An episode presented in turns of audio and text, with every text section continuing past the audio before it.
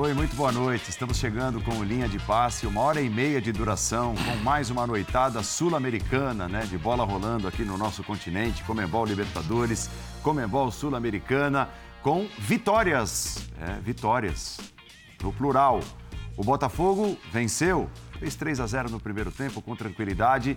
No segundo tempo, até depois de algumas trocas é, do técnico Luiz Castro, permitiu um pingo de reação do César Valerro, mas continuou vencendo, confirmou a vitória 3 a 2 e está ali, disputando a primeira posição ponto a ponto, gol a gol, né? no saldo de gols, nos gols marcados, enfim, está brigando pela primeira posição do grupo. O Internacional para falar do plural. Venceu também, o Inter estava né, precisando de uma vitória e derrotou o Metropolitanos, aí falando de Libertadores, fora de casa 2 a 1 de certa forma passou é, um sufoquinho no segundo tempo, deu uma crescida ao Metropolitanos, será tema do linha de passe. Quem perdeu foi o time que tinha 100% de aproveitamento na Comebol Libertadores até aqui. O Fluminense foi derrotado na altitude pelo Strongest, com um time alternativo, com muitos garotos em campo, com enorme atuação do Fábio, 42 anos, mas ele não conseguiu evitar a derrota por 1 a 0 para The Strongest. Linha de passe é a nossa hashtag para você participar. Vamos juntos chegando. Estou com Pedro Ivo, com o Renato Rodrigues, com o Jean Oddi, com o Rodrigo Bueno, com você, fã de esportes, pela nossa hashtag Linha de Passe. Quem imaginava a possibilidade do Luiz Castro poupar alguns jogadores, nada disso, né? Escalou um Botafogo forte e foi com muita força, com muito apetite no primeiro tempo, que ele basicamente garantiu a vitória. Né? Fez 3 a 0, depois levou os dois gols no segundo tempo, mas para cima do adversário fora de casa, o Fogão garantindo três pontos ainda no primeiro tempo, abrindo 3 a 0 e mostrando a cara daquilo que pensa da Copa Sul-Americana. Né? Ah, mas é, com o cansaço, é líder do Campeonato Brasileiro, com a vantagem que tem, com o acúmulo de jogos. Time forte hoje, com Tiquinho Soares e companhia em ação, Renato. É isso. Boa noite, Paulo, amigos. Um abraço também para o esporte que está em casa. O jogo começou até um pouco mais moroso, né? O Botafogo ali demorou para encaixar, mas ficou muito claro desde o começo do jogo a superioridade técnica né, do time do Botafogo. E quando o Botafogo colocou um pouco mais de intensidade, acelerou um pouco, os gols foram acontecendo essas, essas bolas na diagonal é, muito utilizadas dentro do jogo, conseguiu usar muito bem isso. É, o único jogador que, que o Luiz Castro segurou foi o Júnior dos Santos, né? o Júnior Santos, que começou com o Sauer, inclusive fez gol importante para ele, para o jogador, para retomar confiança. Foi um primeiro tempo, assim, no geral, muito controlado, muito tranquilo até. O Botafogo, é, falar que foi brilhante também não foi, não precisou fazer muita força para chegar nos três gols. É, o Marlon dando a, a assistência e nesse gol também outro jogador que vai ganhando espaço com a, a, lesão do Danilo Barbosa. Mas no segundo tempo realmente aí caiu muito. Normal Luiz Castro sacar alguns jogadores, ele para começar ele já saca logo a dupla de zaga, né? Ele tira o Cuesta e o Adrielson que são jogadores que estão jogando muito. Nessas rotações que ele fez durante as últimas semanas, os dois zagueiros não vinham rodando muito. Ele trocou os dois e para mim era o suficiente para segurar o Sampaio ali, com o Sagovia também, são jogadores que, que não, pô, são caras que, que têm alguma rodagem e até pela, pela ineficiência do time do César Valerro, né? Era um time que realmente não mostrava muita coisa durante o jogo, mas sofreu, caiu, principalmente a concentração também. Eu acho que nesse ponto o, o Luiz Castro vai pegar no pé dos jogadores, porque foi um Botafogo que, tudo bem que está ganhando de 3 a 0 dá um pouco a bola para o adversário, controlar um pouco os espaços, normal. Não vejo problema nenhum nisso. O Botafogo fazia uma vitória, saldo para ser líder com um saldo tranquilo, e aí foi abrindo mão do jogo, o jogo foi escapando, o time adversário começou a acreditar no, no, no jogo, termina o primeiro tempo desacreditado, e aí foi começando a gostar, foi começando a acreditar. Então acho que a briga do Luiz Castro hoje no, no, no vestiário, acho que não no vestiário, né? Porque no vestiário você segura, você conversa depois no, no CT vai ser nessa questão da concentração. Acho que o time, nesse sentido, no segundo tempo, deu espaço para um time que é infinitamente pior que o Botafogo, se a gente for olhar tecnicamente. Uhum. Ah, não tem nem comparação, né? E o Botafogo se impôs no primeiro tempo e mostrou isso. Aliás, é, o desenho da jogada do segundo gol foi um espetáculo, né? É. O toque de calcanhar, a velocidade do Vitor Sá, que é um negócio absurdo, que sai muito atrás, chega muito na frente, a devolução no Sauer. Né? Botafogo esbanjou na primeira etapa, e tanto é que assim, as trocas chamaram a atenção porque ele mexe na dupla de zaga, é. né? mexe nos dois e tira o Tietê. Que é peça importante também na engrenagem de meio de campo. É, e acho que é até compreensível, né? Boa noite, Paulo, boa noite a todos. Eu acho que é até compreensível naquele contexto de vitória por 3 a 0 com um time muito inferior tecnicamente, você se permitir fazer uma mudança que ele não está tão acostumado a fazer, né? Tendo, passando a ter uma defesa mais frágil por exemplo. Ele, ele tem mudado muito, né? Os dois pontas, vamos dizer assim. Sim. Os, porque, claro, esses caras se desgastam demais, esses caras são sempre muito exigidos. Hoje ele poupa um, o, o Vitor Sá começa, mas de qualquer maneira, assim, a gente está falando de, de jogadores que é, são muito exigidos fisicamente, e que, por isso, têm sido alternados eh, de jogo a jogo, praticamente, quando a gente fala da Copa Sul-Americana. É, lá atrás ele não mexe tanto. Só que ele olhou pro placar, estava 3 a 0 é. contra um adversário mais fraco. Ele falou: não, esse é o momento que eu é posso isso. fazer isso. Ganhei o jogo. E ganhei o jogo. Aí vem aquela coisa que eu acho que é positiva, né? É, olhando para esse Botafogo de 2023. Sabe aquela frase de tem coisas que só acontecem com o Botafogo e tudo mais? Com esse Botafogo da frase tem coisas que só acontecem com o Botafogo, a bola na trave no finalzinho do jogo. Era caixa. Já nos acréscimos teria entrado. Acho que não, nem faria jus ao que foi a partida, porque a gente está falando de um César Valerro que não é nem que jogou bem todo o segundo tempo. É a partir da metade do segundo Isso. tempo que o time da casa começa a pressionar, começa a criar boas oportunidades, diria até que a partir do primeiro gol. É, ali chegou ao segundo e poderia até ter chegado ao terceiro. Mas no fim deu, deu tudo certo para o Botafogo. E, gente, assim, eu acho que a gente vai discutir muito isso ainda depois, até pela queda de rendimento também do Internacional, pela escolha do Fernando Diniz. Agora, uhum. os técnicos no Brasil são obrigados é. a fazer o que eles fazem, que é rodar, que é mudar, que é alternar. Nesse caso, com 3 a 0 ninguém vai poder discutir as alterações do Luiz Castro. Né? Tudo bem, Rodrigo? Tudo legal? Boa noite, Paulo, Jean, Renato, Pedro, fã de esporte. Eu sou suspeito para falar sobre a Copa Sul-Americana, né? Eu defendo esse torneio desde que ele nasceu, né? quando ele era massacrado aqui no Brasil, né? Então eu só tenho a aplaudir a iniciativa do Luiz Castro de levar a sério essa competição. É, a gente transmite aqui, Liga Europa, sobretudo, né? Que é a referência que a gente tem. E a gente sabe que na fase de grupos, nas fases iniciais, tem alguns times pouco conhecidos, às vezes o interesse não é tão grande, então é fácil quando você está numa liga que é a mais forte do seu continente. Eu comparo o brasileiro à Premier League na Europa né? E, e, o argentino é como se fosse o Boca e o River, Barcelona e Real Madrid. Então seria muito fácil que, como os times ingleses, na fase de grupos de uma Liga Europa, manda time reserva, ou se não classificar não tem problema nenhum, a Premier League é o mais importante, o calendário nacional. Eu acho muito legal o Luiz Castro, um português, é, levar a sério. Botafogo tem um título para ele, é, que é dos mais importantes, que é a Copa Comebol, que é a mãe da Copa Sul-Americana 93, né? O torcedor botafoguense mais da antiga lembra com muito carinho daquela equipe. E, e o Botafogo, para mim, posso ser impopular aqui, ele tem mais chance de ganhar a Copa Sul-Americana do que de ganhar o brasileiro. Eu sei que hoje você fala, poxa, ele é, é, líder isolado do brasileiro, começou muito bem, mas é um campeonato de fôlego. A gente está falando aqui sobre uma certa, talvez, dificuldade de elenco. O Botafogo já até mostrou que tem mais peças para competir, só que a Sul-Americana, para mim, é uma realidade. É, e a história do saldo, é, o Botafogo ainda está na frente da LDU agora por conta do número de gols marcados. Só que o saldo não termina no confronto direto. Vamos para que deu um empate. Uma boa chance de ter um empate no confronto entre LDU e Botafogo. Você vai para a última rodada ainda precisando fazer saldo. Então, 3 a 0 hoje teria um valor muito grande, né? Para quem sabe, no final das contas, empate em pontos com a LDU, que é a equipe de maior tradição na história da Sul-Americana. Se você pegar é o time que tem mais partidas, mais jogos, mais vitórias, mais gols, né? Disputou várias vezes, não vai ser fácil.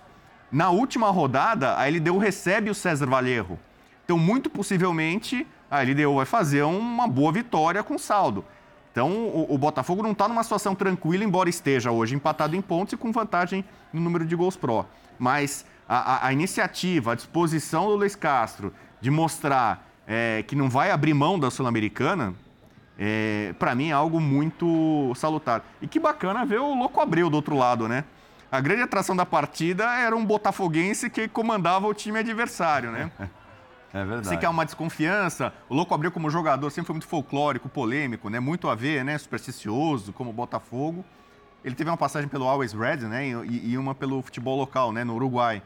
Então, o Louco Abreu não parece aquele perfil de treinador, né? Que a gente percebe é um time frágil, com, com um treinador que a gente não sabe até onde vai a carreira dele, mas foi uma, uma atração à parte ver esse duelo Louco Abreu contra Luiz Castro.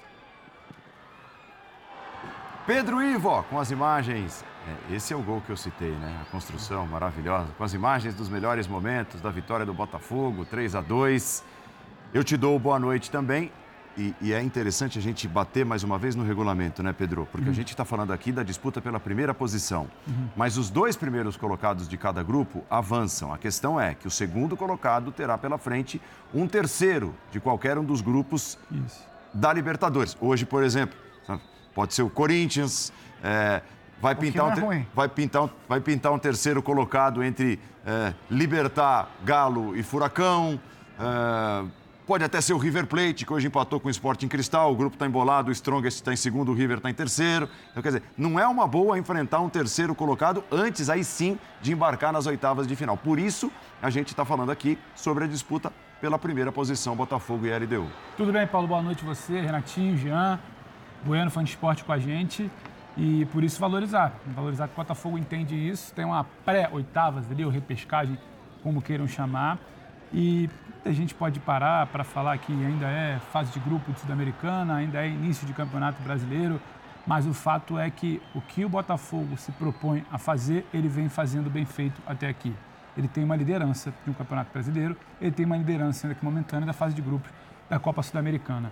Eu vou muito no caminho do Jean, porque quem pega ali para analisar 3 a 2 e no final, bola na trave, quase empate, Botafogo frágil na segunda etapa, eu acho que não é por aí. Botafogo entrou em campo sabedor, como todos os times que têm uma situação de calendário, de desgaste, de viagem, que ele precisava, talvez, até pelo planejamento que o, Vitor, que o Luiz Castro deixa muito claro no intervalo, ele talvez tivesse que resolver o jogo na primeira etapa e negociar como é que seria a segunda etapa. Ele começa amoroso, eu estou com o Renatinho, ele demora a entender que não adianta querer esticar a bola, não adianta querer botar a ponta para correr, que se bota a bola no pé, o time do César Valerro é muito fraco, é muito fraco tecnicamente. O Calçado brincava, chamava atenção durante a transmissão, posicionamento de bola área, posicionamento de linha de defesa quando tenta subir, é um time muito fraco. Então, Isso foi um cruzamento, né, por exemplo, né? Eu acho ah, que ele, eu acho que ele olha pro Isso foi um cruzamento, ele dá uma e o Pérez, pra mim, falhou. Eu acho não, que ele dá uma meia olhada pro gol ali e tem, tem dúvida, eu não consigo dizer. Mas aí, quando você chega no primeiro tempo, quando o Botafogo entende que se ele colocar a bola no, no pé, se ele construir, se ele aproveitar, Renatinho citou as diagonais, né? Sim. Se ele atacar essa bola esticada como tem que ser, onde estava tendo espaço, queria construir. Acho que o Botafogo jogou coisa de 15, 20 minutos ali para construir três gols e depois ele tem o jogo sob controle e aí entra essa negociação do Luiz Castro. Não dá para julgar, como não dá para julgar, por exemplo, daqui a pouco que a gente vai comentar o lance do Fernando Diniz ter poupado o time. Você tem uma temporada inteira pela frente. Você não está apenas jogando a Copa Sul-Americana, você tem que pensar em tudo que envolve. E aí sim, tem, eu acho que quando você vê o seu treinador negociando, tirando um pouco na mobilização, você tira dois pilares como são Adriel e Cuesta, e você começa meio que entender inconscientemente que o jogo está resolvido, a marcha reduz. Uhum. Não tem como também você achar que não, tirou dois pilares, 3 a 0, mas vamos para fazer 4, 5, 6. Todo mundo e, negocia e, muito e nesse Pedro, tipo de competição. Diga. E, e, o lance de cinco substituições, é, nesse sentido, foi muito bom para o futebol. Uhum. Para uhum. você. Porque se você, se você for pensar, você consegue, por exemplo, tirar dois de cada setor e mais um. Você consegue girar. Eu tenho visto muitos treinadores na Premier League fazendo isso. isso. Você, você não poupa, mas assim, você tira. Ou, por exemplo, o Guardiola, ele tira ou a Canja, ou a Ake, ou o Rubem Dias. Aí no outro jogo ele vai e tira o outro e o outro fica até o final. Então você consegue pelo menos equilibrando a minutagem. Administrando e, os minutos. Porque você consegue mexer dois times. É, pra é, gente aqui no Brasil, eu diria que talvez tenha sido... Porque se você olhar, né, na, na, Europa teve muito a discussão sobre o poderio financeiro Sim. acabar sendo quem tem mais poderio financeiro ser beneficiado por essa por essa regra, né, da possibilidade das cinco substituições, porque você tem de fato alguns elencos Sim. absurdos, né? Ainda que você tenha também diferenças aqui no futebol brasileiro, para o que é a nossa realidade, é, então. para o que é o nosso calendário, é foi uma dádiva, né? Sim, a, a, sim. E acho que ele fez muito bem em, em, em não poupar e depois em mudar sim. quando ele estava com 3 a 0 uhum. E aí, o não poupar, ele fez muito bem também, Paulo, porque independentemente do nível do adversário que ele pode enfrentar se for o segundo colocado na chave, né? Independentemente de poder ser o Corinthians, o River Plate ou quem quer que seja, São dois jogos a mais. Isso. Acho É que isso. essa é a Pesa, questão. hein? Então, assim, você poupar na Copa Sul-Americana pode depois te cobrar fisicamente muito mais do que teria cobrado se você E- não e poupasse. Então, acho que ele foi bem na possivelmente Mais que escolha. data. Viagem, alguém fala? É isso. Luiz Castro. Então vamos. Luiz Castro Ah, vamos e. Tiquinho. Soares falando no linha de passe depois de Botafogo 3, César Valejo 2. Sim, dou- dou-lhe razão. Duas, duas partes totalmente diferentes. Uma primeira parte totalmente dominada por nós, em conseguimos fazer três golos. Ahm, houve depois, na segunda parte, ali um momento decisivo, a chegada do, do Vallejo ao, ao primeiro golo. A partir desse momento do 3-1, instabilizámos muito. A equipa não conseguiu gerir o, o jogo no meio campo adversário. Eh, ao longo do jogo eh, tentou sempre chegar muito rápido à baliza, não, não tivemos eh, a coragem de ter bola durante essa segunda parte e aí convidámos o, o, o Valerro a vir para cima de nós. E veio, aproveitou, veio, veio bem, veio forte e nós não conseguimos, não conseguimos suster a, avalanche ofensiva do, do Valerro. Eh, parabéns pela segunda parte, parabéns aos meus jogadores pela primeira parte. Uh, no cômputo geral, nós podíamos também ter chegado ao, ao quarto golo em, num ou noutro lance. O Alejo também podia ter chegado ao terceiro golo e ao empate no último lance de jogo. Portanto, no fundo, um resultado que se ajusta. Atingimos os nossos objetivos, que era vencer. Atingimos os nossos objetivos, que era gerir alguns jogadores para o próximo jogo, que é daqui a... Só temos dois dias para descansar, para, para jogar. Portanto, e também outro objetivo conseguido foi chegarmos ao primeiro lugar, chegarmos ao primeiro lugar, portanto agora, faltando dois jogos, hum, tentar, tentar manter o primeiro lugar e, e gerir da melhor forma as, as competições que temos pela frente. Profesor, buenas noches. Soy Sorpresa TV, buenas noches. Eh, hoy día, eh, ¿qué fue o qué atributo de Vallejo les complicó más a ustedes que hoy por hoy son el líder del Brasileirao? Gracias. O- nós sabíamos que, no- que tínhamos de evitar cruzamentos para a área, que o Valerro nesse, nesse momento do jogo era, era forte, que iriam tentar muito através dos corredores laterais chegar a serviços para a área.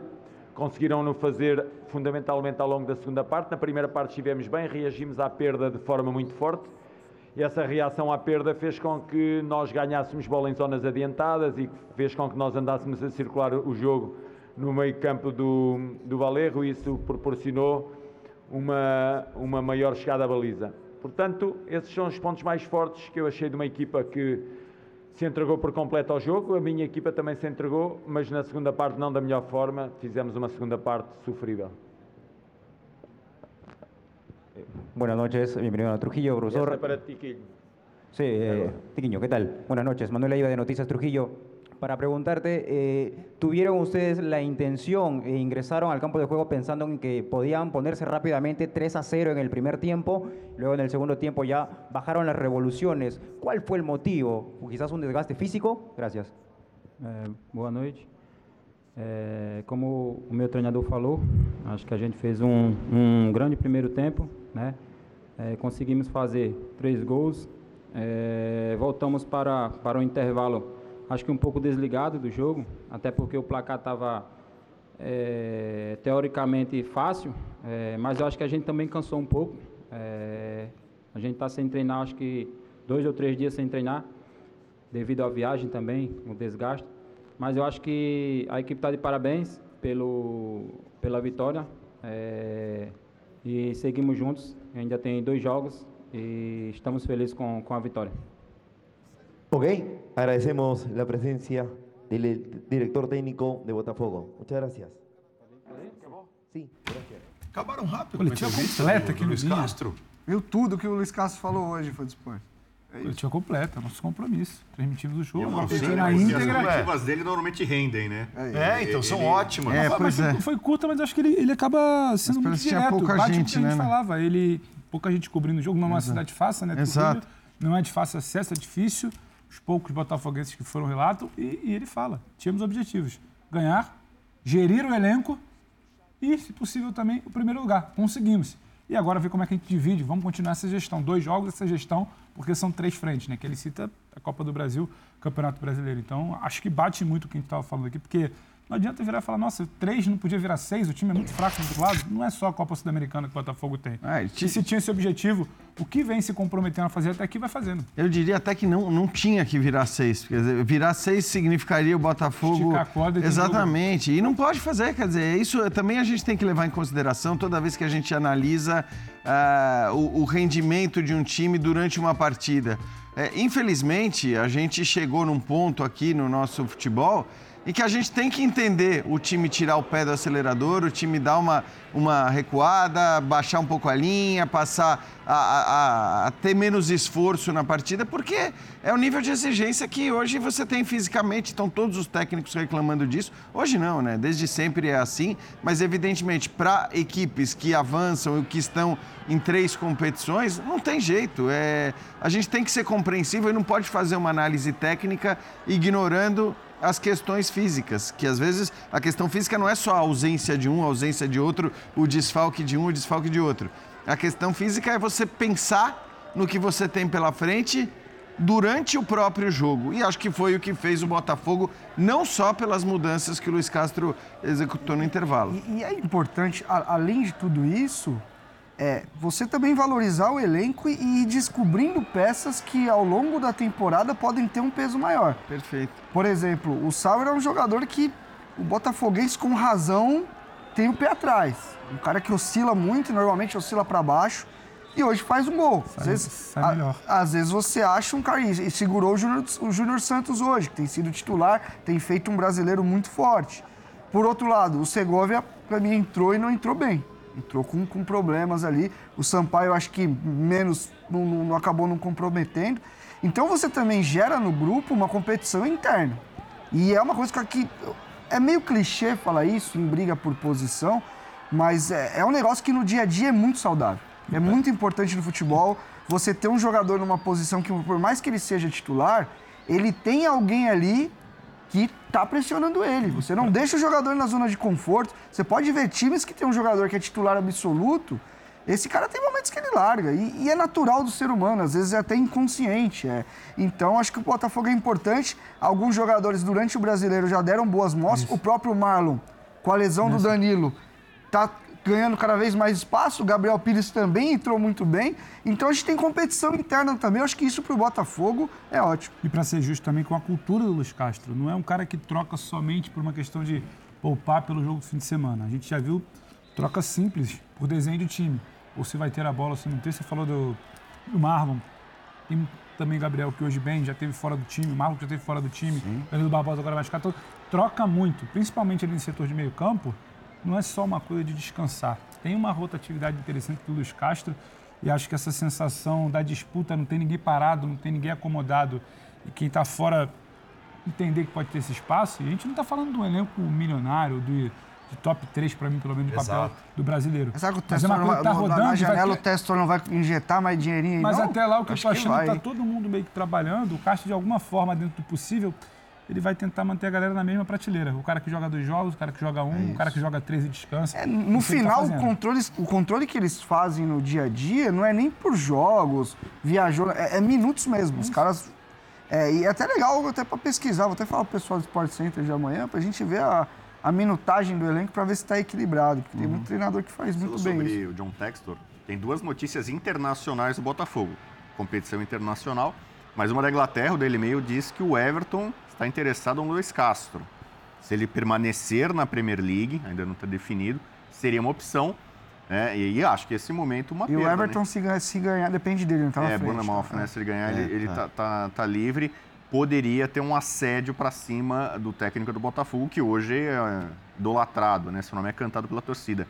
E outra, é, que era uma especulação, John Textor tem o desejo de contratar o Rames Rodrigues. Havia uma expectativa da torcida do Botafoguense, porque ele está sem clube, está parado, só que ele já disse que a prioridade dele é a Europa. Ele vai esperar a janela de transferências para tentar uma negociação.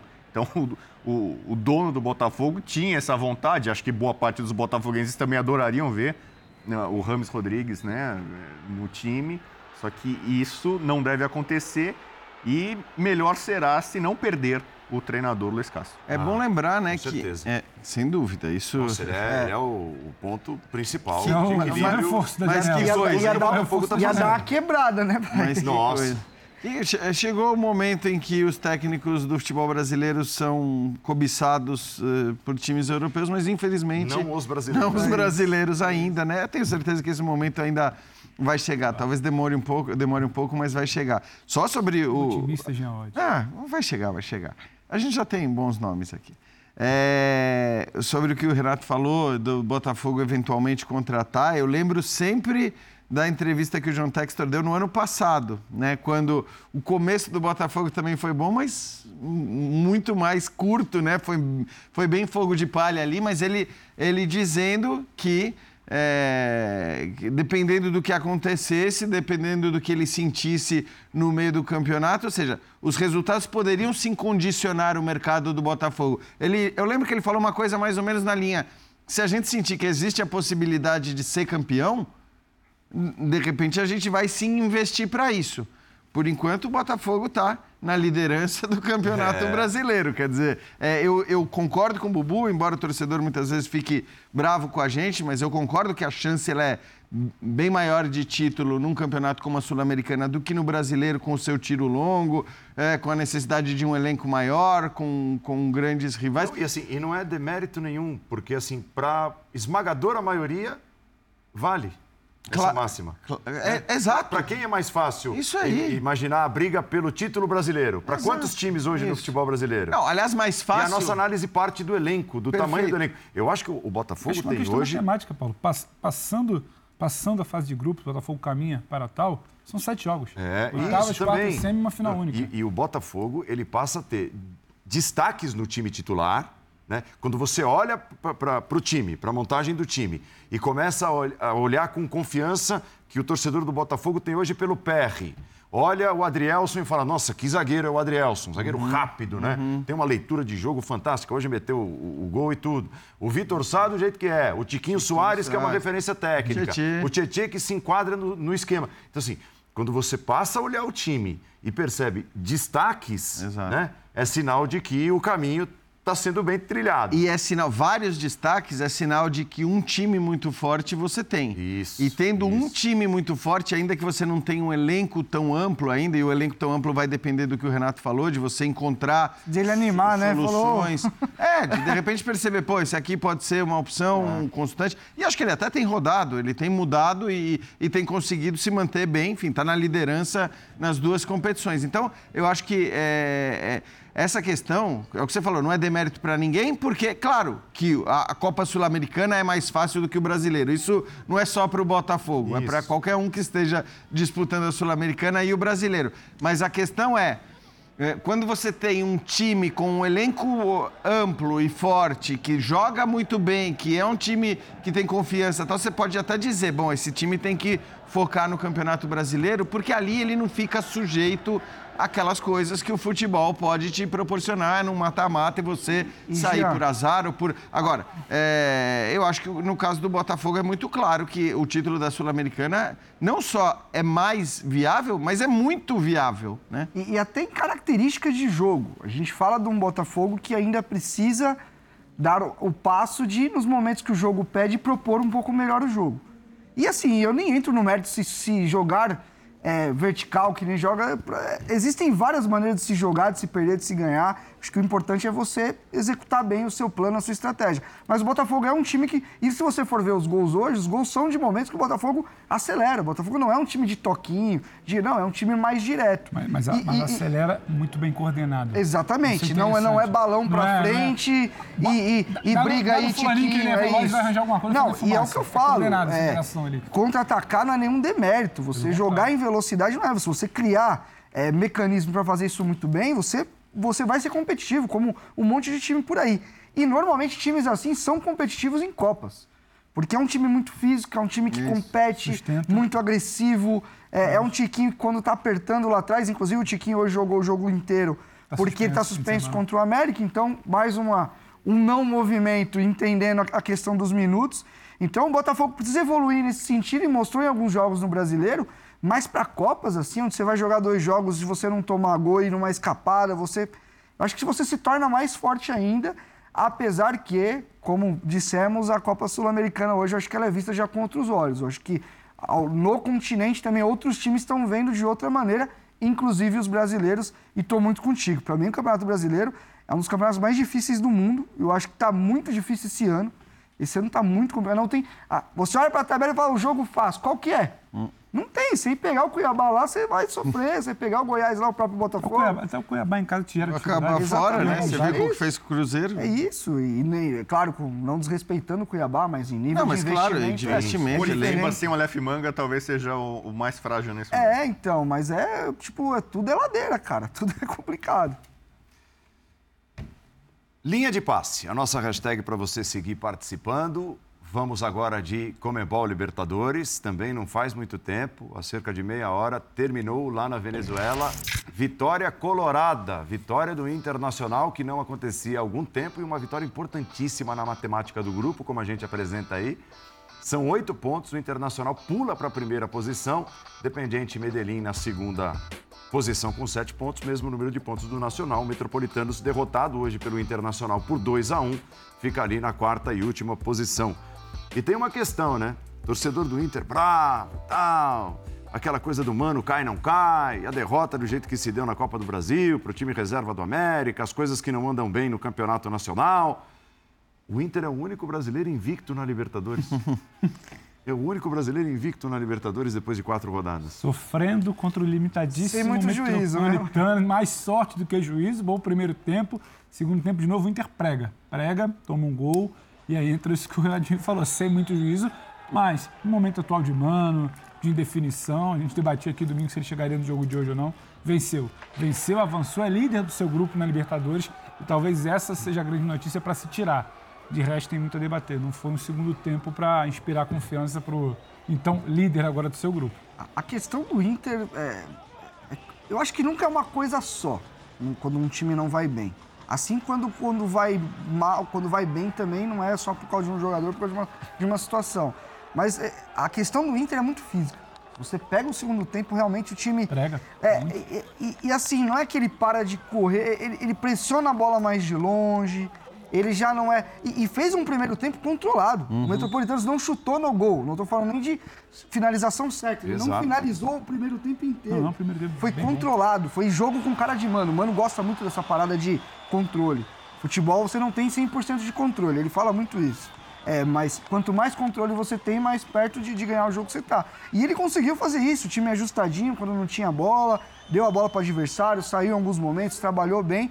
Agora, o segundo tempo é, realmente tem sido um problema para esse Inter, o time tem tido dificuldade. Defensivamente, essa questão física tem pegado muito. E lembrando que o Inter está numa reestruturação, de- tá numa reestruturação de departamento. Ele trouxe o, o Fedato, que era um profissional que trabalhou no Corinthians por muito tempo, para ser um coordenador ali de performance, trabalhando tanto com fisiologia como com a preparação. Trocou preparador também, se não me engano, é o do Corinthians que foi para lá. Enfim, então o Inter não só está sofrendo fisicamente, como já se ligou que existe, isso- que está acontecendo isso. Já tem um diagnóstico. Agora, é o que a gente sempre fala. Você vai para academia uma semana e acha que vai sair correndo 10 km, você não vai. Demora um pouquinho, é o que vai Demora. acontecer com o Inter também. mais O Paulo está aqui com nós agora, ele é muito bem treinado. demora, demora. Demora. Então, é isso que eu tô Demora. falando. A gente está vendo as imagens, campo neutro, né? Público menor nessa partida até do que do César Vallejo contra o Botafogo, né? Um jogo absolutamente tranquilo nesse sentido, além do nível técnico do adversário, o pior time da chave, um dos piores, né? candidato a pior dessa fase de grupos da Libertadores. Mas isso facilitou o Inter a quebrar uma série. Eram seis jogos sem vitória. Demais, né? E, e Muita coisa. Para o Mano, sobretudo, é muito importante, porque é o primeiro jogo após a, a- a saída de diretores e a permanência dele. Muita gente imaginava que ele sairia, então a permanência do Mano pós saída de alguns diretores, para ele é algo positivo. É, o Inter agora joga em casa contra o Bahia, né, o reencontro com a torcida depois de protestos.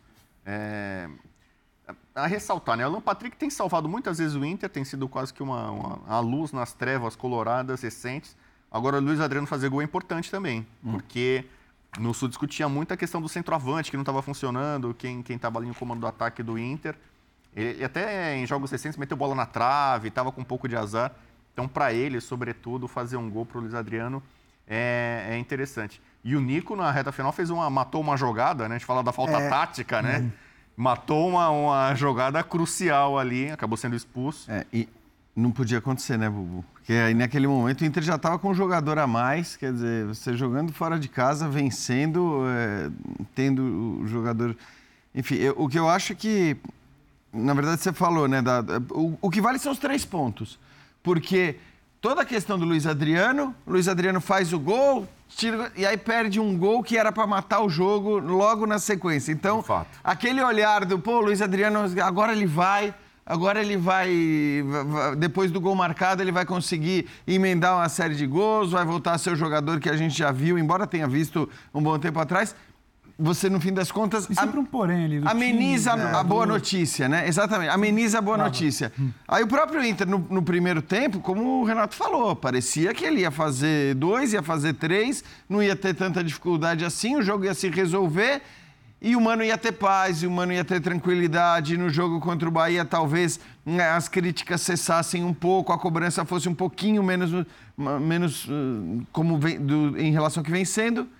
E aí, pressão no segundo tempo. É, o Inter, mesmo com um a mais, acaba cometendo a falta, tendo o jogador expulso, quase tomando gol eh, no final, com o time meio bagunçado e talvez essa bagunça por questões físicas, mas assim, até as boas notícias elas acabam sendo de alguma maneira amenizadas pelo que houve no, no segundo tempo, ou pelo que houve no caso do gol perdido pelo Luiz Adriano, ainda no primeiro tempo, logo depois dele fazer o, o gol dele. É uma boa notícia também a troca dos goleiros, né? O torcedor colorado já pedia isso há algumas rodadas, alguns jogos. O Kehler realmente vinha tomando gols em bolas que pareciam defensáveis. E hoje jogou o John, e você viu ali, né? Nos melhores lances, a gente pôde mostrar. Bem. Ele fez uma defesa de letra. De letra. Já, já viu? Defesa de letra? o John meteu uma defesa de letra. Eu, mas eu, só, em- pegando carona no que o Jean falou, parece que tem sempre um mais, né? O Renatinho falou, primeiro tempo É, parecia então. que ia segurar. Mas também, por que tem sido, por que não tem sido o Inter nas últimas rodadas? Mesmo com mais, tá bom. Eu acho que o torcedor tá assinando. também. Eles Hoje o negócio era respirar. vencer. Tomou uma cipuada domingo no Grenal. Ah, vencer. Demitiu, demitiu gerente, coordenador, sem É, convicção, tá porque tinha que servir alguma cabeça na bandeja. Vai para um jogo que você não sabe se você vai ter condição de impor um favoritismo contra um time muito limitado. Venceu. Se foi sofrendo, acho que é um E o papo até nosso uma análise Metropolitanos em técnica. casa foi duro também, É, é muito mais uma análise técnica. Agora, o torcedor é tipo assim, pelo menos teve gol do Então, mas é Adriano, que- pelo menos venceu. mas você não acha pelo que o torcedor- Agora vamos virar a página amanhã, página 2. E aí? Eu acho E que o, é o torcedor ficou tá- meio ressabiado tá com o que foi o segundo tempo, com a pressão que o time sofreu, com o risco do resultado. E eu, eu te confesso, Pedro, que você, depois do Grenal, eu até falei aqui, ó, depois do Grenal não, né? Isso no linha de segunda. Segunda. Quando o Inter anuncia a demissão. De demissões, não, mano. Exatamente, é demissão, demissões burocráticas, eh, não é demérito, tá falar burocrática, é questão, demissão de quem exerce cargo gerencial e não demissão do treinador. E eu até falei aqui, né? Falei, eu acho que faz sentido, sinceramente. Eu olhando para o contexto e para o cenário do futebol brasileiro, para as possibilidades, você não vai trazer um cara que não conhece o ambiente onde ele vai se meter, pela capacidade do Mano e até, em alguma medida, pelo que o Inter chegou a jogar em alguns momentos no Grenal, antes de sofrer o gol. Quer dizer, o Soares é que muda o Grenal. Eu falei, eu lembro, "Ah, Cara, tá certo, não, não tá errado não manter o Mano. E aí hoje, quando começou o jogo, eu fiquei pensando, ó, tá vendo? Não disse, não disse. Mano, vai, agora de repente as coisas vão se encaixar, o time vai vencer com tranquilidade. Não, eu não disse mesmo, porque é, depois né, as coisas acabam mudando e eu acho que o torcedor do Colorado não ficou tranquilo com o que ele viu no- no- nos 90 minutos. Matematicamente, o Inter tem dois jogos, um, com, pega o Nacional agora fora e tem o Independente Medellín em casa. Se ele vencer qualquer um dos jogos, ele se classifica. Ele precisa de uma vitória, matematicamente. Então, se ele perde o Nacional, que é o jogo mais complicado, fora, ele vencendo simplesmente o Independente Medellín, ele está é, classificado. Agora, empata fora com o Nacional, ganha em casa, ele passa em primeiro, que a gente já falou aqui das vantagens, né? Sempre, né? No caso da Libertadores, de você decidir em casa, nas oitavas, teoricamente pegar um adversário mais fácil. Então a situação para o Inter, além de ser o único invicto entre os brasileiros, ficou numa situação, digamos assim, confortável. E, na pior das hipóteses, último jogo contra o Independente Medellín no Beira-Rio, uma vitória simples classifica o Colorado. E o Berton está acompanhando a gente aqui, nosso repórter, até lembra algumas questões importantes. Primeiro, ele fala da questão da preparação física. É, a comissão está olhando muito para a data FIFA como uma oportunidade para conseguir dar um gás e deixar o time mais, mais, mais forte nesse sentido. E eu até ia até falar, né, que a gente falou do, do, do Luiz Adriano, é, alguma chance de chegar a Ener Valência no meio do ano. Que tá fazendo muito gol na Turquia, tem pré-contrato, mas está nesse vou, não vou, parece que vai definir. Questão também do Coediário, que eu acho que se tá meio apalavrado e é, e é um jogador que o Inter precisa muito. Isso é o que o Mano não tem hoje. Desses cinco É que, tipo de jogador que o Mano que tem a gosta, pegada, que construa, porque ele tá tentando, ele tentou Baralhas, tentou um monte de gente ali, não tá encaixando. E tem o Arangues também, que a gente não sabe como vai estar fisicamente, mas é um jogador que, que se tiver legal, se tiver numa rotação legal, dá uma, joga um pouquinho mais pra cima. É, até até para corroborar com o que você acaba de dizer, é, e com aquilo que eu disse a respeito do Botafogo, o Inter me parece o oposto. Está faltando destaque. Né? Uhum. O Inter tem uma referência técnica, que é o Alan Patrick, e que mais? Né? Tá oscilando também. E que oscila também. Até o próprio cenário do jogo, Como o resto do time. sofrimento no final, é oposto. É. O É. Botafogo Então, assim, é- gere, o Inter sofre, ele tem uma diferença de leitura do que foi. É lógico que o Mano tem responsabilidade sobre isso, né? Porque o time está acertado taticamente, o departamento físico também, ah, tá bem fisicamente, esses destaques podem até aflorar, aparecer. Mas olhando é, não só para o elenco do Internacional, mas para o time titular do Internacional, é difícil a gente encontrar esses caras que podem ser as referências, destaques numa espinha dorsal, né? Olhando de trás para frente. Você pega o time do Botafogo no início do ano, você vira e fala, vou, vou pensar daqui quatro ou cinco grandes destaques em abril, maio. Você vira e fala, a coisa precisa estar bem azeitada. É, é clichê, mas é o, o coletivo azeitadinho começando a funcionar. Aí vai ter o primeiro homem aqui de volante que vai se destacar, vai ter o Tiquinho, que tinha gente que não acompanhava. Vai ter o Adrielson. Você vai começar a ter. O Inter não tem esse coletivo azeitado para você começar a pensar. Esse coletivo é muito bem E- e em azeitado. 2022 e esse tinha. Era outro É papo, isso. era outro Então. papo. É, Wanderson voando. Você não tem esse o- coletivo Depena- pensar o- quem são- O, o? Depena mesmo. Então, os caras estão lá, os caras estão lá, é Vitão não tá legal. É isso. Você perde, perde essa coisa ajustada, essa engrenagem. A engrenagem você vai começando a ver. Essa peça aqui está se destacando. O Mas Inter- é, o Inter não o tem essa jogador que é seis na engrenagem, É. ele vira oito. Aí o Alan Patrick, com a Jogador que é engrenagem que, seis não na é engrenagem boa, ruim, vira oscila. quatro. O Alan Patrick na engrenagem boa vira oito. É na isso. engrenagem que não é tão boa, ele vai oscilar. E vai oscilar muito para baixo, mais até do que deveria. Então acho que explica o que o Inter não vem fazendo até aqui. Essa coisa do destaque, eu vocês acho que foi pênalti ali no Pedro Henrique, do, do Ferro, que leva o cartão Foi. amarelo? Aliás, jogada pelo meio, né? O Inter no começo apostou muito pela jogada pelas beiradas, mas os, os lances que resultaram nos dois gols, inclusive o pênalti, foram jogadas construídas pelo meio, miolo da defesa. Olha o espaço que teve nessa jogada. Quantos toques deu o Alan Patrick para achar o Luiz Adriano? Mas a, a, a premissa tem que ser sempre essa, do coletivo para o individual e não ao contrário. Eu acho que o, o Inter realmente, estruturalmente... Geralmente quem faz o inverso não funciona. Não funciona, porque o individual vai te salvar em vários jogos pela qualidade que tem, mas quando o calo aperta, você precisa de uma estrutura bem encaixada. E, eu- e eu sempre falo, eu sempre brinco, o Inter foi pular sete ondas e o futebol caiu do bolso e não, não achou mais, porque o, o- o Inter é vice-campeão Essa- brasileiro. Essa, essa é sua, de sua autoria? Não, essa é, eu tô insistindo bastante. É, né? uma hora pega, uma hora É pega, isso. Mas o Inter. Trabalhar um pouco mais o o, o coletivo Inter do piada segundo aí. semestre jogava muita bola, cara. Tinha muito. Até o alemão, que aí eu questiono um pouco, eu acho que é um cara que tecnicamente ele tem dificuldade mesmo, não é um jogador para ser destaque de Série A. Eu acho que ele atingiu já o que ele tinha que atingir. É claro que vai desenvolver, é jovem ainda, mas você pega o ano passado o Depena jogando muito bem, o Vitão era um dos melhores zagueiros do Brasil. É, enfim, é, o próprio René encaixou muito bem naquele time. Aí, quando coletivamente não está ajustado e física. E eu acho que taticamente você vê sim uma estrutura, você vê ideia.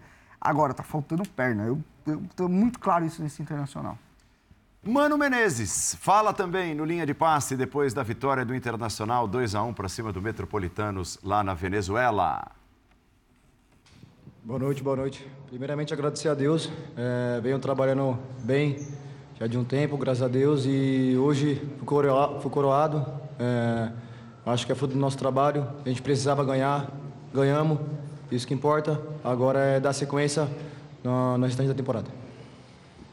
Bom, eh, em relação aos, aos dois tempos distintos, já abordei um pouco, não foi só a questão física. Seria simplista demais também dizer que foi só físico, não foi. né? Eh, acho que esse segundo momento do jogo para nós também passa a ser um desafio. A equipe várias vezes entrou com uma boa ideia inicial e depois, numa segunda parte, quando já temos que corrigir algumas coisas, quando o adversário propõe outras coisas, nós temos que achar soluções.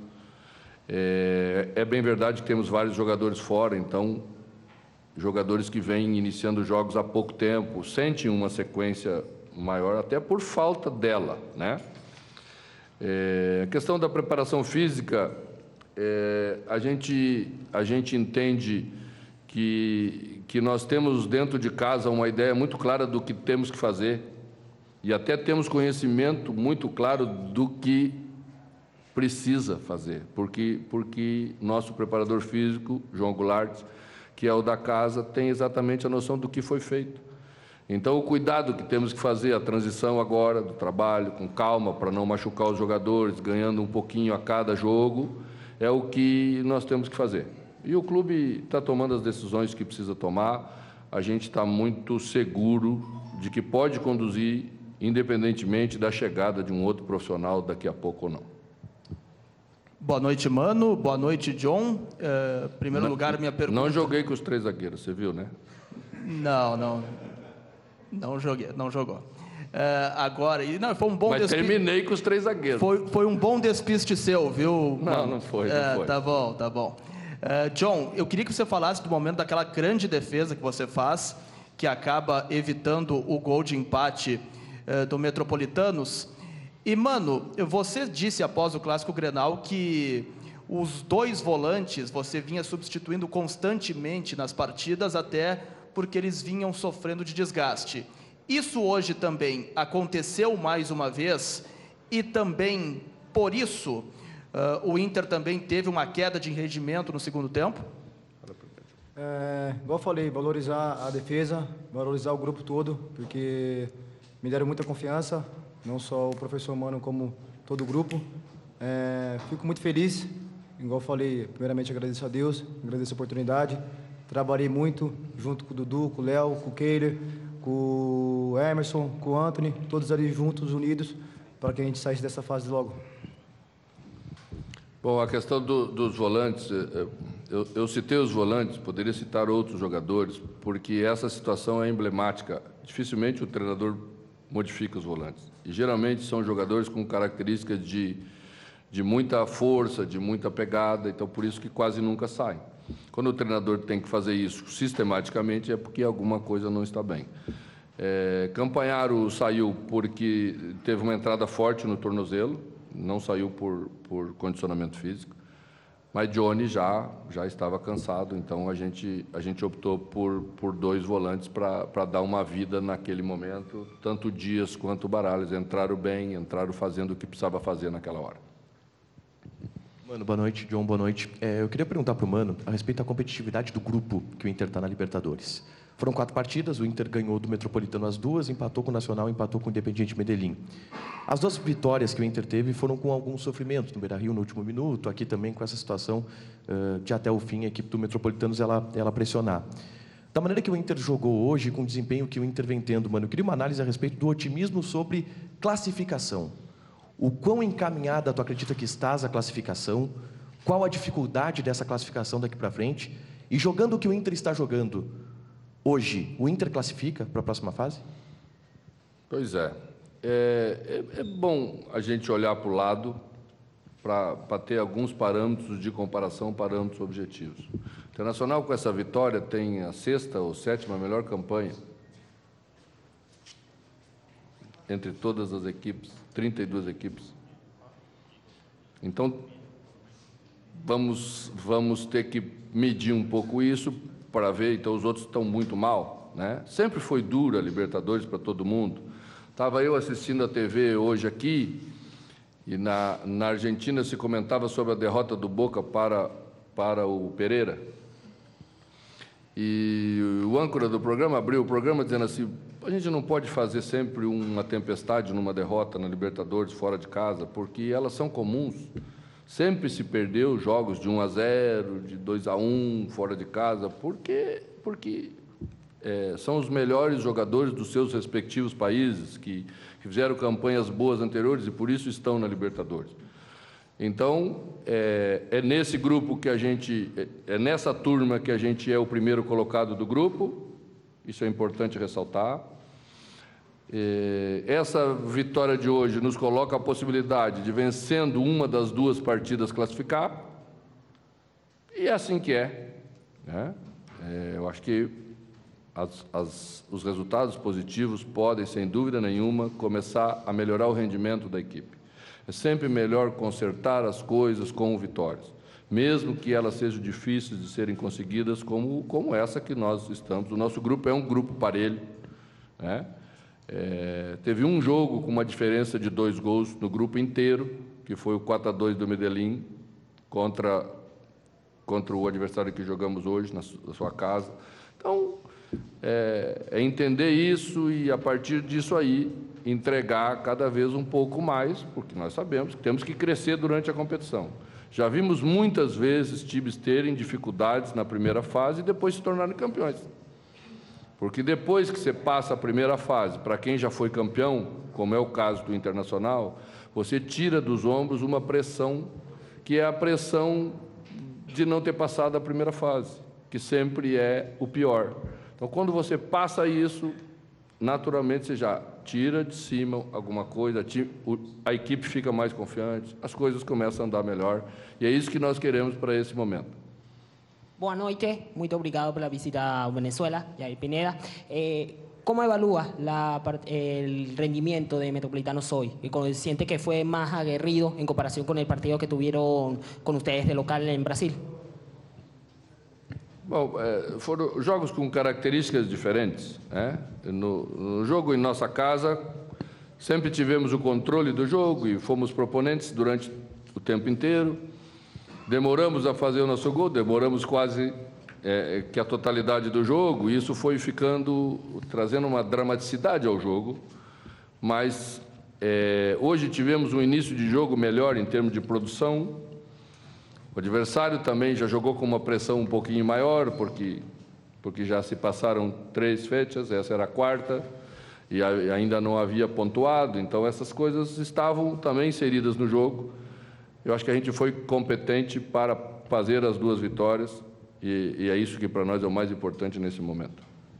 Mano, você citou no, no, penúltimo jogo a questão da vitória, da necessidade de voltar a vencer a curto prazo e repetiu isso no Grenal para explicar que o jogo do Metropolitano estava junto desse seu bloco, né? O quanto essa vitória ajuda para sair desse momento de pressão do Inter? É, o mais importante de tudo hoje era a vitória. Né? É, se, ela, se ela sempre é construída com um desempenho melhor, a gente fica mais satisfeito. Mas sabia que o mais importante era quebrar essa série, que, que para nós era algo inédito aqui, juntos. E felizmente conseguimos fazer isso. Os jogadores se, se entregaram muito, é, a gente não tem um, um pingo de reclamação deles, eles sabem o tipo de conversa que estamos tendo para sair dessa situação. E ela passa por conseguirmos competir mais, competirmos mais e, e mais tempo, e é isso que estamos trabalhando, e é isso que vamos conseguir a curto prazo, eu diria, para nos tornarmos de novo uma equipe que briga pelo resultado em todas as partidas. Boa noite. Boa noite, seu mano. Então, eu acho que essa questão de, de tirar o peso depois de se classificar, ele quis dizer em outras palavras, né? Ah, o futebol do time está sendo questionado, é, as dificuldades dentro de um grupo que parecia mais simples estão sendo questionadas. Era para o Inter estar tá, tá mais confortável, apesar de estar na primeira posição e vencendo um jogo se classifica. Mas eu acho que, acima de tudo, o que está em jogo nessa conversa aí é o futebol que o Inter tem apresentado no geral, né? Uhum. É, eu, eu acho que o Inter pode crescer e, se crescer e se classificar, e deve se classificar, vai chegar forte no mata-mata. Não vai ser fácil para ninguém enfrentar o Internacional, mas a questão é a melhora do futebol. É, até porque, como a gente disse, né? Você tem vários jogadores do mesmo time que foi vice-campeão brasileiro. É, então, assim, a queda de rendimento de algumas peças que o Renato citou, que eram destaques no ano passado para esse ano, evidentemente influencia muito nisso. Eu achei interessante ele, ele fazer questão né, de tirar um pouco o peso da questão física. O que para ele talvez nem fosse do interesse dele, né? Porque se ele diz que o problema é físico, ainda mais não sendo o preparador físico dele, nessa né? questão do que ele até fala, ah, o preparador da casa, tal, que está fazendo um trabalho muito bom. Eu, tá, muito bom não, ele diz, ele diz, ele sabe o que tem que fazer, né? Ele diz, sabe o que tem que fazer, mas ele, ele tira o, que, a, a, o peso da questão física também admitindo que, de fato, no segundo tempo não foi só isso, né? Quando ele diz a gente não soube reagir à mudança de postura do adversário, eu acho que, no fim das contas, é uma admissão de um problema de campo, de um problema tático, e eu acho que é interessante quando o técnico fala isso. Eu acho muito melhor o técnico, de repente, admitir que o time teve problemas nesse sentido do que ser completamente negacionista na entrevista coletiva, fingindo que não viu ou que não aconteceu algo que todo mundo acabou vendo. Então eu acho, achei que essa postura também é uma postura que de alguma maneira demonstra um pouco mais de tranquilidade, né? E ele, uhum. de fato, a gente, alguém até brincou enquanto a gente assistia aqui a coletiva, não sei se foi você, Paulo falou, tá rindo agora, né? Porque é isso. A gente não. Tira, né? Um pouco mais leve, né? E essa leveza, ainda que acho que no, a leveza seja pequena por enquanto, mas essa leveza evidentemente ajuda a, a trabalhar. Eu diria que é bem pequena, né? Fui acompanhando aqui. É claro, é No Rio Grande mesmo. do Sul, ainda há muitas críticas ao Internacional, porque o adversário é frágil e duas vezes o Inter venceu com dificuldade. E é uma leitura, não sei se muito precipitada, de que é, o elenco é ruim. O que aconteceu. É, discordo totalmente. O que é, aconteceu no Campeonato Brasileiro foi algo uh, enganoso. Há uma leitura de muita gente no sul, de Colorados, de que esse time realmente precisa você, de reforço. Você enganar em Copa, em eliminatória, eu acho que um Campeonato Brasileiro para você eu acho que ninguém engana 38 rodadas. É eu acho que realmente. E, e, essa questão física, apesar de ele tirar um pouco, ele tira porque já foi diagnosticado. É isso, é isso. Entendeu? Ele não precisa dizer é, que esse é, um isso. problema. Já foi diagnosticado. As, troca, as mudanças já aconteceram. O que, o, o que ele está agora é numa espera de resultado dessas mudanças. Que eu, agora, pô, o Inter tem o Vitão, que é zagueiro de seleção de base, formado no Palmeiras. O Inter tem o Wanderson, que é jogador que muito tempo de Europa. É, o próprio Pedro Henrique é um jogador de muito tempo de França. O Luiz Adriano, que já não é mais o Luiz Adriano de, de, vai, de 7, 8 anos atrás, mas é um cara que te ajuda ali. Tem o Alan Patrick, que bem, a gente sabe que tecnicamente é um jogador com muita capacidade. Eu, de verdade, a gente, é, é, obviamente que é até normal fazer a comparação. E eu acho o elenco do Inter até mais homogêneo do que o do, do Grêmio. O do Grêmio ele tem muitos jogadores ali de controle no meio de campo, de qualidade técnica, mas o, o, o Grêmio mais não tem... os tais destaques que o Paulo se referiu. É isso, mas né? o Grêmio é não tem pontas que nem o Inter tem, por o, exemplo. Inclusive o, o Renato está cobrando isso no mercado. O Grêmio quer partido individual para acertar o coletivo. É Inter isso. eu vejo diferente. E outra coisa, eu, eu tenho menos desconfiança sobre o, o elenco do Inter, pelo que eu ainda acho que cada um já apresentou e ainda pode apresentar. E não estou falando nem do Luiz Adriano, que apresentou Sim. lá atrás para agora, do que confiança no trabalho. Eu ainda não sei a gente está falando em mata-mata de Libertadores, muito possivelmente o Inter passando, a gente está falando em final de julho. Final de julho já tem oitavas, tem uma janela de oitavas. Eu ainda não sei se esse Inter entra no trilho tão rápido. A gente está falando de uma partida de hoje, até ou se alguém quiser se apegar a um iníciozinho ali contra o Grêmio. Não consigo ver ainda uma evolução, falar, está no caminho certo. Hoje era a vitória que faltava para carimbar a evolução. Ah, acho que esse trabalho precisa é, o desempenho não mostra de um pouquinho ainda. mais. Hoje talvez dê fôlego. E a partir de agora o Mano possa, quem sabe, virar o barco dele de trabalho, porque o trabalho eu ainda acho que ah. precisa de um tem, pouquinho tem mais para olhar e falar. Tem muito time mata, pegando mata, uma o Inter aí, falando, é, exato. Hum. Agora vai dar fôlego e não dá, né? É. O Flamengo Ou contra o Fluminense. É. tem muito time. Corinthians nessa... contra o Flamengo. Você acha que é o Inter isso. tem força para É, virar? um jogo que É gera isso, uma expectativa, é uma esperança. Então, tem gente que explica um pouco da campanha boa do Inter no brasileiro, porque o Inter saiu cedo de competições Hum. das outras e pôde se Sim. dedicar muito ao brasileiro, sentido diferentemente também. de Mas times. ainda assim é um trabalho ali coletivo, então, houve um foco muito grande no brasileiro, até porque ele foi por Melgar, né? Sim. É, tal. E o Inter tem um compromisso muito complicado na Copa do Brasil, né? É, tem uma... Ele, ele tem uma desvantagem aí que não é simples de tirar e precisa melhorar muito a produção dele para conseguir é, é, isso. E a, a classe- a posição no brasileiro é bastante desconfortável. né? Então, é, as pessoas ainda preferem esperar um pouco para ver é, se de fato vai ser uma retomada. Não é essa vitória de hoje contra o Metropolitanos, Claro. que, É porque- que porque- vai animar e vai aliviar tirar um pouquinho a cabeça d'água ali, eu acho. Hoje. É, Era não, mas é, é uma questão de desempenho. E, e assim, é, você olha para os resultados, os resultados não são tão catastróficos assim. O Inter está numa posição legal na Libertadores, mas o, o- qual que é a, a métrica normalmente que eu uso? É assim, pô, tá jogando bem. Às vezes, às vezes você tá jogando bem e não tá ganhando. E a tendência é que as coisas começam a... O próprio Atlético Mineiro, lembra que a gente falava? Produzia, tinha volume e tal, e as coisas começaram Cara, o a... América Mineiro É nessa temporada é é isso, o melhor também, É exemplo. verdade. O Pra mim é Fortaleza, no, no ano passado, né, no Brasileiro, também fazia bons Início jogos. brasileiro. E, Também, então também, você. verdade. E todos os treinadores que continuaram, isso é importante. Agora, eu estou muito contigo. Você, eu- você olha para o elenco, você sabe que esse elenco pode atingir um teto muito maior. Hum. Eu acho que nessa perspectiva, eu não tenho dúvidas que esse Inter pode jogar. Você olha para desempenho, eu não consigo ver ainda um Caminho, norte, as coisas estão andando.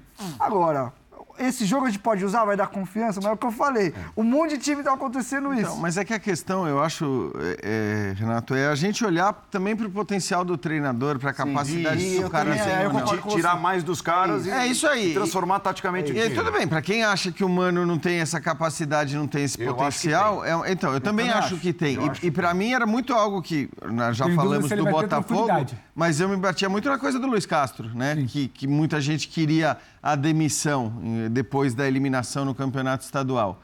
E estava muito claro ali, e no caso do Luiz Castro, acho que para a gente até menos pelo conhecimento do trabalho em si, mas mais pelo que ele dizia, pelo que ele explicava, né, pelas ideias que ele demonstrava ter, você tinha por que acreditar que aquele cara, de alguma maneira, ia melhorar o time do Botafogo. Foi o que aconteceu. Embora muita, mas muita gente mesmo, muitos torcedores do fila agora, né, Botafogo quisessem a demissão dele. Então eu, eu olho um pouco para isso, porque eu concordo que no- não é o caso do Inter, o, o do América ou do Fortaleza do ano passado, de tá jogando bem, mas os resultados não têm acontecido. Não é isso. O Inter não está jogando bem, o Inter tem re- merecido os maus resultados, tem merecido estar a um ponto da zona de rebaixamento no Campeonato Brasileiro.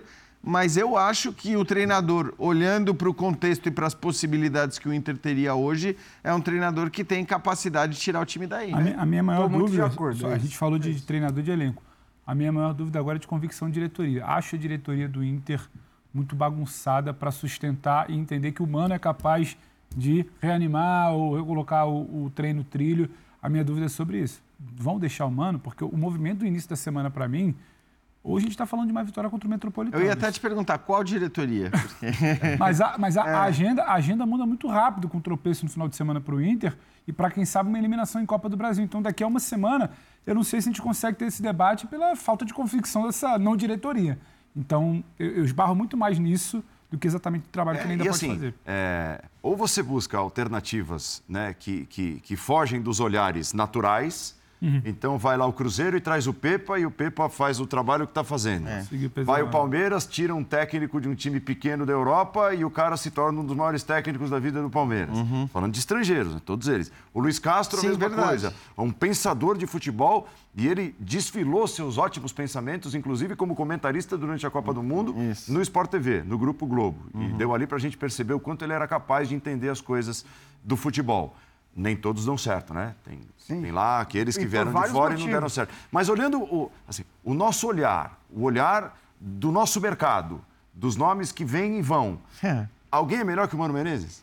Tem alguém que você é, é mais indicado no mercado que você faz, pô, mas você cai o Mano Menezes hoje, você vai lá buscar o fulano e vai ter certeza tem, de sucesso. Tem alguém dando tchauzinho no É, mercado vai- assim? esse que vai acertar o Rogério Ceni. É isso que eu ia falar. É, to- é o nome que o primeiro nome que virá à tona agora quando um grande técnico, um grande clube, claro que não seja os- uh, o Corinthians ou o Palmeiras, demitir um treinador, é, vai ser o nome do Rogério Ceni.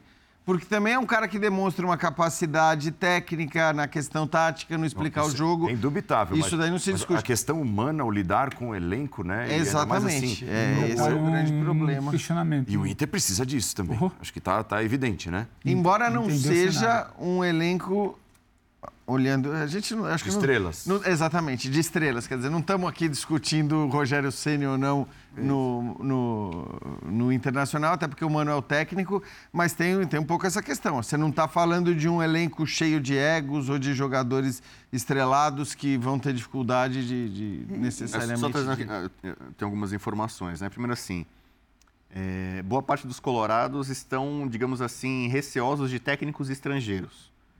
Algumas experiências, esse Miguel Angel Ramírez, assim, por Não, exemplo. e, e esse o papo é que e o dia a Abel- dia é conteúdo muito ruim. É, e, e Muito ruim. aí o Abel volta e faz um trabalho legal, entendeu? Eles tiveram o Cacique Medina também, que também foi Exatamente. muito mal. Aí vem o Mano, final da reta, final do ano passado, e, e consegue fazer uma campanha espetacular. Então, sabe, pelos últimos trabalhos do Inter, eles estão, digamos, mais confiantes em trabalhos nacionais do que de estrangeiros. Tem uma corrente lá que, não sei se é a linha também do Pepa agora, de que se for estrangeiro, tem que ser um português. A nacionalidade portuguesa seria fundamental para a história. Isso meio que já virou um. É porque o Inter ainda não testou esse, né? Ele já tentou argentino, já tentou. É. É. Só que assim, é, há um Espanhol, né? entendimento, como eu falei aqui, de muita gente, que, que o elenco não é bom, que o elenco é ruim e que se o Mano sair, o Inter corre sério risco de rebaixamento. Ah, então estão Ah, com o Mano, então. Muita gente acha assim, o Mano eh, segura.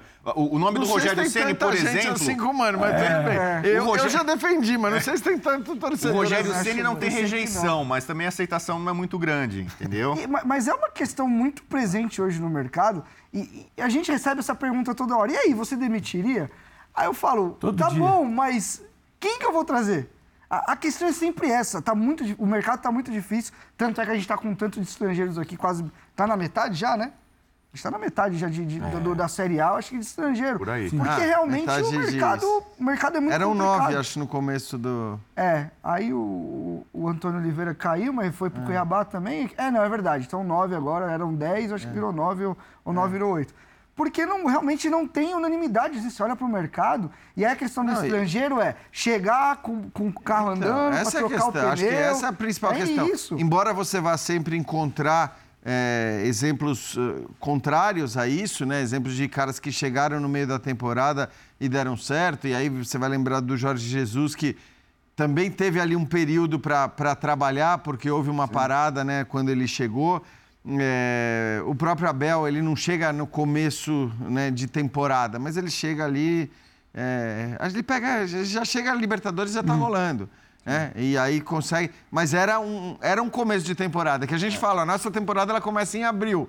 Né? É. A nossa temporada. Só que ele não pega a pré-temporada, que é o campeonato estadual, e acho que isso é absolutamente normal você ter a ideia de que para esse momento, já em décima rodada de campeonato brasileiro, né? Porque alguém que chegasse agora chegaria para a décima rodada.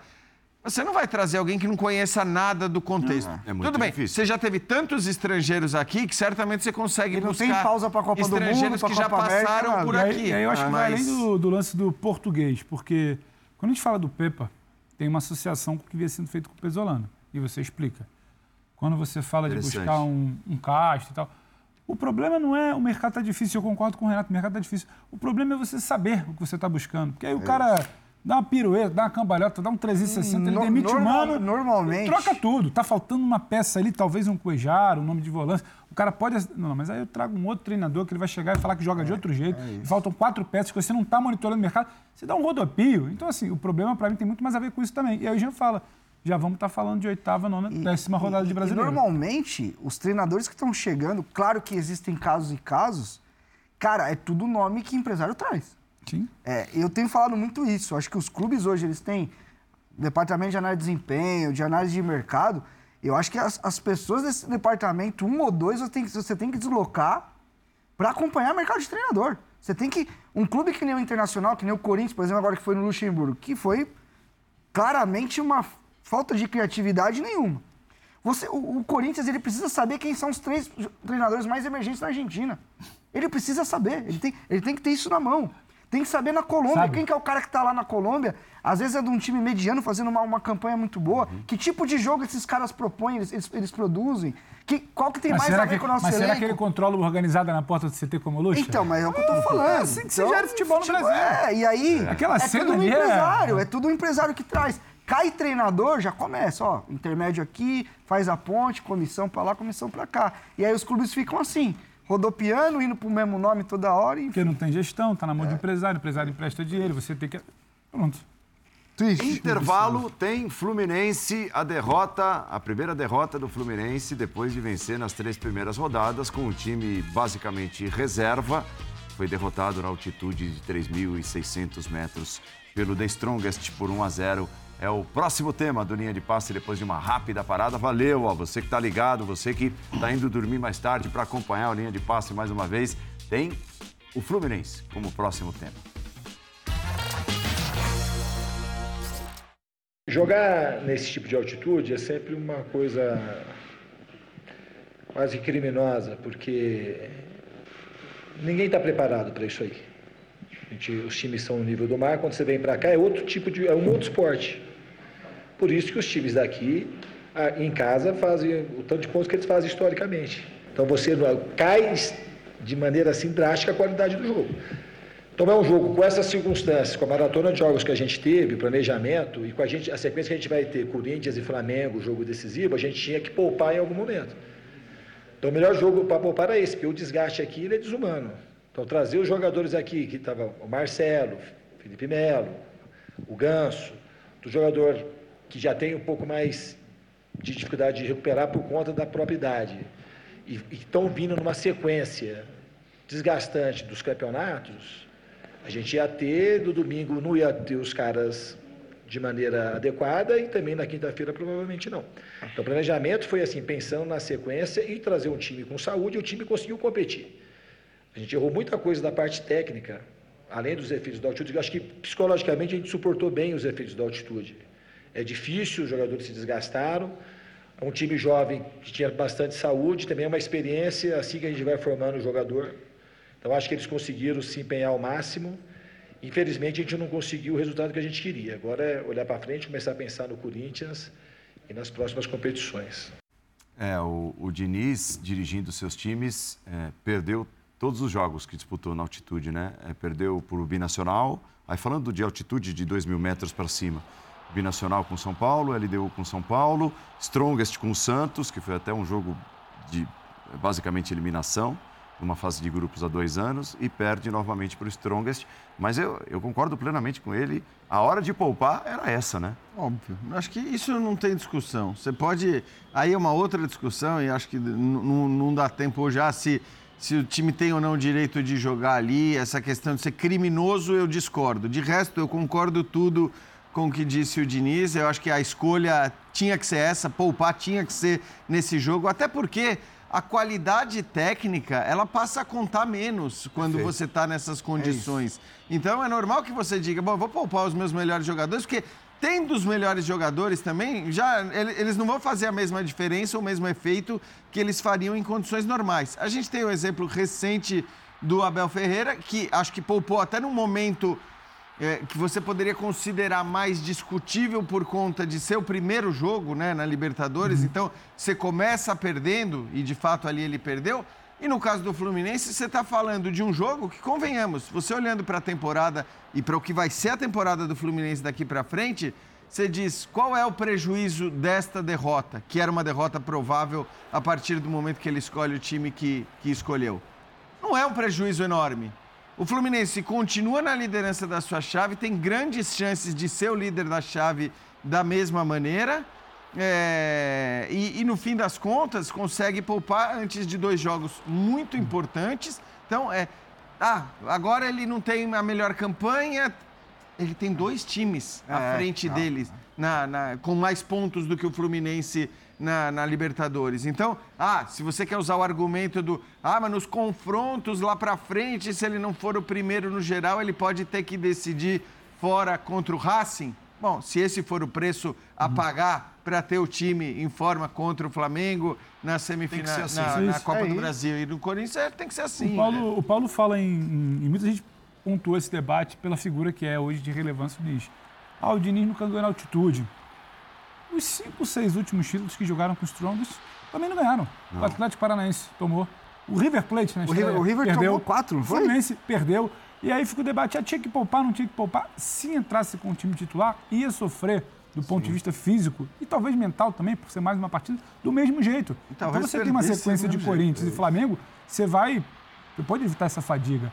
Ah, mas aí você está abrindo mão, você está é hora para perder. Você tá... Não, ninguém cara... entra para perder. Só que você precisa pensar no contexto. É o que a gente debatia aqui mais cedo do Botafogo. Não é achar que a sua preparação é só para o jogo do Strongest. Vai todo mundo, vai correr igual um desesperado. Não, não. Você precisa entender o que que tem pela frente. E aí o Strongest faz, tem a questão do uniforme, o Fluminense perde o, o início do, do aquecimento, entra num ritmo talvez que poderia não ser ideal. Só que o Strongest faz o que dele se espera. Bola pelo alto, chute de fora da área. Testa, Hum. testa, testa. Uma hora sai um gol. E depois ele lida muito melhor com aquilo ali por uma cultura. É um time dali. E aí, a se comemorar, porque nem tudo, podemos dizer, é notícia ruim, uma atuação histórica do Fábio. Uma atuação histórica que talvez não vai ser dada o devido valor, porque vai pautar o E a altitude ainda aumenta os Muito méritos mais. ainda. Eu falo histórico até por isso. Vai se pautar sobre de- poupar ou não, porque perdeu porque não é 100%, porque o Diniz não joga na altitude. O Fábio evitou um 4, 5, quem sabe E mais chegou ali. a 91 jogos em Libertadores, ultrapassa o Rogério Ceni, Ceni. né? E- e no Campeonato Brasileiro já era assim, né? O Rogério Ceni era disparado, o jogador com o maior número de partidas no Brasileiro, o Fábio passou. E o Rogério Ceni também era disparado, você falava, ah, nunca alguém vai alcançar o Rogério Ceni. O Fábio ultrapassou o Rogério Ceni também. E a, questão, e a questão da altitude, cara, é, se você olhar até tecnicamente pro jogo, como pegou assim a questão do tempo de bola, né? Você viu muito, muita dificuldade pro, pra, às vezes, você matar a bola com dois, três toques primeiro. A força, a força ao A- bater a nela. força Vocês ao lembram do bater, lance passe- do Lelê, que passe- ele pressiona no primeiro tempo? O Lelê pressiona no primeiro tempo, ele rouba. Isso. Era- Sim. Com condições normais, eu fico pensando, seria até bom ouvir o jogador. Ele daria um leve tapinha e já acertaria o isso. pé para final. E, Ele dá um tapa é um, que ele é, pra frente, e ele é um jogador. ele lamenta. O Lele é um bom exemplo porque é um jogador extremamente vertical, né? muito. E ele deu duas subidas, e isso é muito louco também. Você olhava pro Fluminense, o Fluminense é um time que ele, a gente fala, viaja com a bola. Ele sai tocando e o time viaja todo. e- Ele joga sempre muito hoje. junto. Hoje, você viu um time distante. Por quê? Porque a questão da altitude é essa. Em um bate de um jeito, em outro bate de outro. Tem outro que no começo sente e depois se adapta. E demora É, já- e tem outros que não, tem outros que. E aí, tem como jogador é que, que não sente. Jogar? Como é que o Fluminense resolve jogar no início por isso? Estica. É isso. E aí tá correndo é o correr errado, né? Porque aí tá correndo pra É ir atrás da bola. Você não tá fazendo a construção de sempre. Ah, mas qual é a diferença de trocar peça do time titular pro time reserva? O time titular, o Renato, o Paulo, o Jean, o Bueno, vão sair em bloco aqui. Troca a mesa É. inteira, o bloco E- não é igual. e a mesmo bola você vai assim- esticar, o Bueno não tá. mas- isso mas- reflete hoje em campo. Né? E- dificuldade no primeiro tempo com isso. E, e você tentou ver um time. a dele. E, foi um time que tentou jogar assim. Eu acho que não. Porque assim, são jogadores que eles não são titulares toda hora, mas eles estão Treinando. treinando e estão sendo estimulados a jogar assim, né? O, o Diniz tem muito essa- essa questão de estímulo, de, de cobrar a coragem dos caras. Agora, o que eu vi foi realmente um time assim. Cada um tava de um jeito. Por exemplo, o John Kennedy tinha alguns momentos que tinha uns lapsos ali muito bons, Uhum. aí errava numa finalização. É, é um jogo, assim, vamos falar o português bem claro, é um jogo pra você tirar da frente. É. Tchau, vai, perde logo, vai embora e segue o rumo. É, é jogo que forja grupo, que forja time campeão, porque todo mundo tem que pegar uma, uma subida dessa, né, uma ladeira dessa pra correr. E o time sentiu e, e eu acho que, no geral, ainda até foi bom, porque era pra ter sido Esse mais. resultado é ruim pro River, né? O River agora é obrigado a ganhar do Fluminense. O River tá River ameaçadíssimo empatou de não conseguir o Sporting Cristal. E ele, River, empatou, né? É, Tava então, perdendo. o Strongest tem um outro jogo em casa, em que tese ele pode fazer três pontos. Então, se der um empate entre River e Fluminense, muito possivelmente o, o- o River vai, vai ter que vir para a Sul-Americana. Aí o saldo do River, por causa da, da paulada que tomou no, lá, no- lá na altitude. E outra coisa, o Fluminense já vinha demonstrando é, o que me parece ser um princípio de cansaço nas atuações. Perfeito. Contra o Flamengo foi assim na Copa do Brasil. O Flamengo Paulo, foi melhor, Botafogo finalizou mais, também. chegou mais. Botafogo, o Fluminense não conseguiu atacar. Aí Pra o mim, Botafogo. cê- pra mim, você pode riscar ali do River pra frente. É, o Cruzeiro também, porque o Cruzeiro, ele vence o Cruzeiro 2 a 0 lá e o Cruzeiro termina o jogo, acho que tendo finalizado mais que o Fluminense, né? Botafogo ele não consegue reagir quando leva o gol do Cuesta. O Vasco ele não é tão superior. Você tem Cruzeiro. Se- Lista aqui, E- eu acho. e- e na temporada Cruzeiro, passada- Cuiabá, o Cuiabá, o Fluminense vence, o Cuiabá jogando bola dentro do Maracanã. Sim, sim. Cuiabá jogando bola dentro do E Maracanã. Pedro, na temporada Flamengo, passada, até Botafogo cair pro agora. Corinthians na Copa do Brasil, o time também tava com dificuldade. E esse ano tá até rodando mais. E, necessário demais, porque talvez se não fosse na altitude, eu não sei se o Diniz negociaria tanto essa partida. Ele botou Cano, Felipe Melo e Ganso para nem viajar. Isso É, ótimo. tem um impacto. E eu acho que o Fluminense, para além do mata-mata, que tem uma, para uma desconfiança do que foi o primeiro jogo do São Paulo para cima do Diniz, ele tem uma resposta a dar. Essa coisa do voltar a jogar, apagar uma imagem do Fluminense pregou, o Fluminense cansou, o Fluminense caiu depois do River. E ele tem um time, talvez, um cenário ideal, em que pese o tamanho do Corinthians. Corinthians é um time que não joga. Corinthians ele se propõe apenas a marcar. Esse Fluminense joga. Por quanto tempo o Corinthians sustenta Gramado como o Fluminense. Ó. vai fazer. Então, ele tem uma resposta a dar também no fim de semana para chegar bem contra o Flamengo. Acho que não dá para simplesmente oscilar e capengando para ver como vai ser contra o Flamengo. Então, o momento ideal não tinha o que fazer, vai levar time titular para cansar, para ter uma E ele perda no fim de semana, para chegar ainda. sob desconfiança. Ele pôs o tempo. Arias, colocou o André. É, no primeiro, no primeiro tempo até, depois que ele entende que não adianta ficar botando bola para correr, o time, com muito menos prática e qualidade, porque são reservas, o time tenta aproximar, mas falta ali alguma coisa. Porque os Strongest davam um certo espaço ali entre uma linha de defesa Falta e de fôlego meio. também. No segundo tempo, finais, no segundo perdendo de 1 a tempo, 0, você imagina, aí né? O Fluminense André- vai pra cima pra empatar o jogo. Tava André mais Arias. perto o Strongest do segundo gol, né? Aí André e Arias, só que é aquilo, até acostumar o campo. A ladeira já está subida, já está mais É louco. complicada. O restante do time já está cansado. Aí eu acho que foi uma, uma tentativa, mas eu nem não me animei assim de achar que ia sair alguma coisa. Mas é o que você fala, tenta jogar até nesse, nesse cenário. É, e, e assim, e hoje acontece que a circunstância do jogo, né, que é levar o gol no começo, É, porque uma coisa, eu até falei errado, durante a nossa. transmissão, falei assim, uma coisa é você se adaptar às condições com o placar em branco. Então você suporta ali a pressão e tal, passa lá o primeiro momento, são 15 minutos, você entende a força da bola e tal, de que jeito vai bater nela, com o placar em branco. Outra coisa é você fazer tudo isso tendo levado um gol logo no começo. É, e, e- e tem todas as condições que a gente já citou, e tem uma questão também psicológica de um time que entra em campo não com a segurança que tem o Fluminense titular, com seus principais jogadores. É claro que pairava uma enorme dúvida em relação a essa equipe, o que ela poderia ou não render. Porque eu até acho que nessa temporada o Diniz eh, já tem, desde o começo, eh, mudado mais do que ele mudava na temporada passada, consciente de que os objetivos são maiores e que se ele quiser brigar por todos esses objetivos, ele vai ter que encontrar alternativas para o elenco. Acho que ele obteve respostas em muitas dessas mudanças que fez em outros momentos ali, mas aí era aquela coisa. Ele mudava três peças, né? Duas, três peças, no máximo quatro. Nessa daí, quando você entra com um time completamente reserva, e era um time completamente reserva, né? Com o Martinelli voltando, com o Fábio Só aqui, o Fábio. o titular, só o goleiro titular. É óbvio que você já entra ali eh, não, não com o nível de confiança e de segurança que o Fluminense conseguiu ter com os seus titulares ou que tem tido com os seus titulares, ainda que tenha caído de produção realmente nos últimos jogos. O que talvez só reforce a necessidade do Diniz fazer exatamente o que ele fez hoje. Nós tivemos mais uma vitória, é, mais uma vitória brasileira na Copa Sul-Americana. Foi o Bragantino que enfiou 4 a 0 no Oriente Petroleiro, fora de casa. Uma bela vitória do Bragantino, do Red Bull Bragantino. O Sacha abriu a conta, fez 1 a 0. O segundo gol foi do Bruninho. Que ser bola, hein? Ó, Dá uma olhada aqui, Que esse é jogada, bola. hein? Esse é bola, esse moleque, cara. que jogada, hein?